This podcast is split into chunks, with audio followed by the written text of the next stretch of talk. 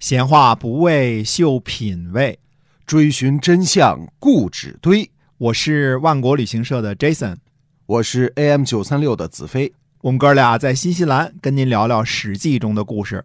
各位亲爱的听友，大家好，欢迎收听《史记》中的故事，是由新西兰万国旅行社的 Jason 为您讲的。我们最近呢都在跟您聊这个新西兰旅游哈、穷游的事儿哈。嗯就是我们继续来讲讲旅游的。嗯哎，这是你比如说，我们不太建议客人穷游，是因为什么？你比如说，你到一个地方去玩对吧？首先得吃吃这个地方好吃的东西，对对吧？特色美食吧。哎，去去到西安得吃个油泼面吧，嗯，对吧？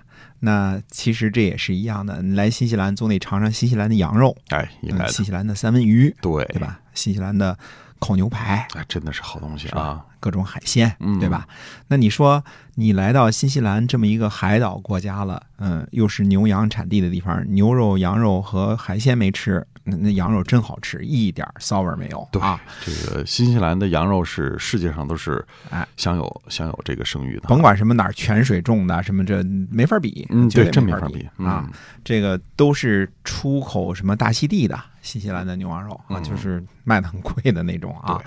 所以您来到这儿总得尝尝尝这些。那这些像我们团里都是提供，所以我们不是给您吃个团餐，白菜炒豆腐，豆腐炒白菜。嗯啊嗯，对，嗯，所以这是我们去吃的跟别人不一样的。可是你说是不是要花俩钱儿？确实要花俩钱儿。旅游呢，穷家富路嘛，吧？对吧总不可能说一点钱都不带着来玩的。嗯啊，嗯，说这话有点伤人心啊。接着讲《史记》中的故事啊，嗯，躲开这话，是。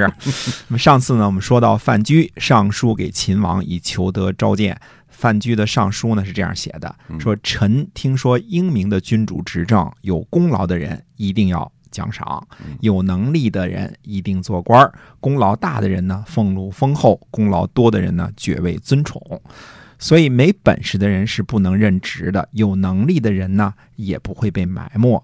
假如臣说的话可用，希望能够实施这些方法得到益处；如果臣的这些话不可用，那么臣留在秦国也没什么意思了。啊啊，所以他这个一开始还是语出惊人哈，你要不用我，我就辞职走了。哎，那是你要引起秦昭襄王的兴趣，就必须用点狠词儿啊，对吧？范雎接着说：“有话说，平庸的君主赏赐自己喜爱的臣子，而惩罚自己不喜欢的臣子。可是明君就不一样了，一定要有功劳才赏赐，有罪过才惩罚。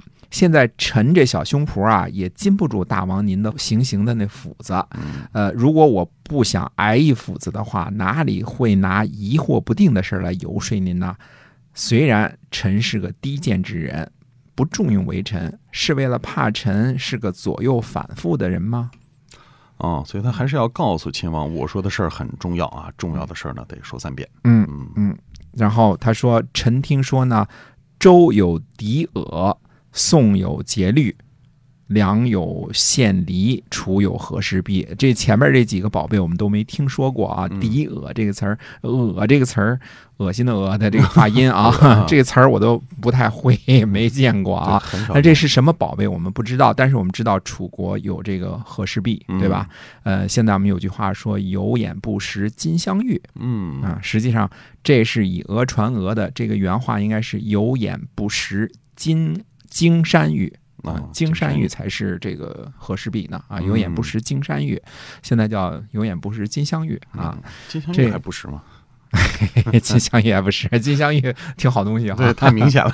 有眼不识金山玉是指的这个楚王看不懂这个宝贝嘛，对，啊，看不把卞和这个脚给砍了嘛，对吧？嗯说过这故事啊。对。那么这四种宝贝呢，都是大地所生，良公都没有看出来，嗯可是最终成为天下名器，可见呢，圣明君主抛弃的也是可以有利于国家的呀。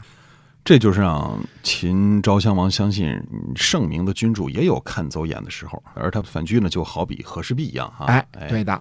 那么范雎接着说呢，说我听说呀，自己家族丰厚呢，要善于从国家那里得到。听听啊，记清楚了。诸侯要想丰厚呢，就要从其他诸侯那里得到。呃，天下呢很多明君，但是呢，没有哪个诸侯能够变得丰厚，那是为什么呢？哎我，们现在说这句话其实是有意义的啊，嗯是在哪儿呢？你要想你们家变得富裕，就得从国家那儿得到，对吧？你国家要想变得富裕，就从其他诸侯那儿得到。大家想想，这个挺有意思啊。但是那为什么呢？为什么会不能够哪个国家独自变得丰厚呢？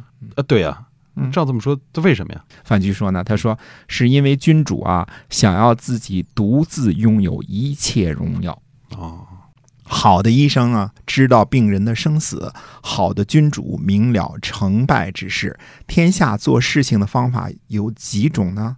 无非就是有利益那就实行，有害处就放弃。如果疑惑不定呢，呃，就稍微尝试一下。就算是大禹和商汤复生，也不过就这么几招。嗯嗯，哎，那为什么不能尝试听听范雎先生是怎么讲的？哎，就是这个意思。哎，嗯，其实你看现在也是嘛，对吧？这个不好的我们就不要了，文革我们结束了，对吧？对。然后我们拿不定主意的，我们开个特区试试，对吧？好的，我们就继续坚持改革开放，挺好，是吧？是吧？那这其实就是大禹和这个商汤复生，他也就这么几招，是吧？那么这个范雎。为什么不能试试呢？也是这个意思啊，就这个意思啊。那么范雎说呢，有些非常敏感的话呀，不能写在上书里边嗯，说的浅显了呢，又没什么意思。大王您不感兴趣了，所以希望大王呢能够赐给我一个机会，让我见您一面。如果您觉得我说的话还没有效果，您一斧子把我砍了。呵，那这范雎真是玩命了。嗯啊。对，为了见一面，宁可 挨斧子。嗯，小胸脯还是挺厉害的嘛，是吧？啊，砍我啊！哎，一方面是说呢，范雎对于自己的本事，尤其是面对面这个游说的本事呢，非常的自信。呃，另一方面，他自个儿这一套啊，也正好是秦昭襄王想买的。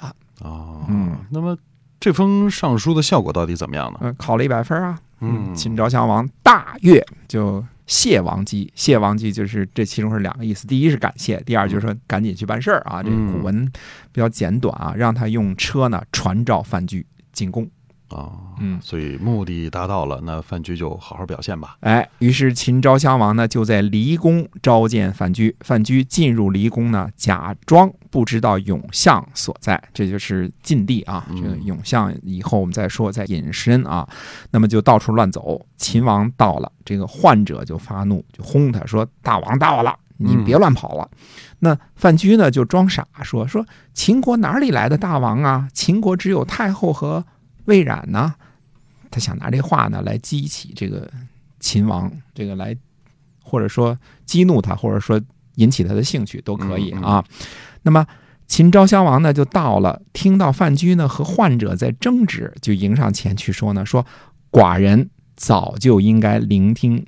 先生，您的教诲了，只是义渠的事儿呢，紧急，寡人需要每天自己去请示太后。现在呢，义渠的事儿完结了，寡人才能够向先生请教。寡人恐惧是个不聪明的人，尊敬的呢，以宾主之礼和范雎相见。那么范雎呢，客气的辞让。哦，那么以堂堂秦国的这个大王的身份，听了范雎这样无礼的话，上来就谢罪啊，而且不是。以君臣的礼数，是以这个宾主之礼相见，可以看出这秦王对范雎是多么的谦恭啊！是的，那么史书上记载说啊，说凡是看见秦王见范雎这一出的群臣呐，莫不洒然变色易容者。什么意思呢？套句今天的话说，就是小伙伴们都惊呆了。对对对，震惊了，没见没想到秦王会这样对对待范雎哈。是的，嗯嗯，所以有的时候我们也能还看出一点什么呢？你看史书这么写的时候，他还写了一个时间性，这时候已经芈月太后已经同意这个把自己的情儿给干掉了，对吧？对吧？是。呃，这其中这个很有意思啊，说这个古书读着要字里行间看，他写了一个时间性的问题。嗯，这时候呢是在什么呀？正好范雎待这一年就是。秦昭襄王收拾义渠王的那一年，最后又入甘泉宫，把这个谁给杀了？呃，大家别忘了，这个芈月跟义渠王是有俩孩子的，俩儿子的，嗯对吧？没错。呃，这其中多么的惊心动魄，大家可以自己去想一想啊！真的是哈，嗯，时间性也说出来了，所以我们说古书写的好就在这儿了啊。所以呢，下回呢，咱们就得说说啊，这个秦王啊见范雎这事儿，为什么会把小伙伴们？都给惊呆了哈！哎，这是呃战国中晚期的一件大事儿啊。秦国重用范雎，会对内政外交产生一系列极端重大的影响啊，甚至影响到秦国、中国的国运。嗯，影响历史的一件一次重大的见面啊。对，绝对绝对，嗯。好，那我们今天啊，这个史记中的故事呢，先跟大家就讲到这儿，是由新西兰万国旅行社的 Jason 为您讲的。我们下期节目再会。再会。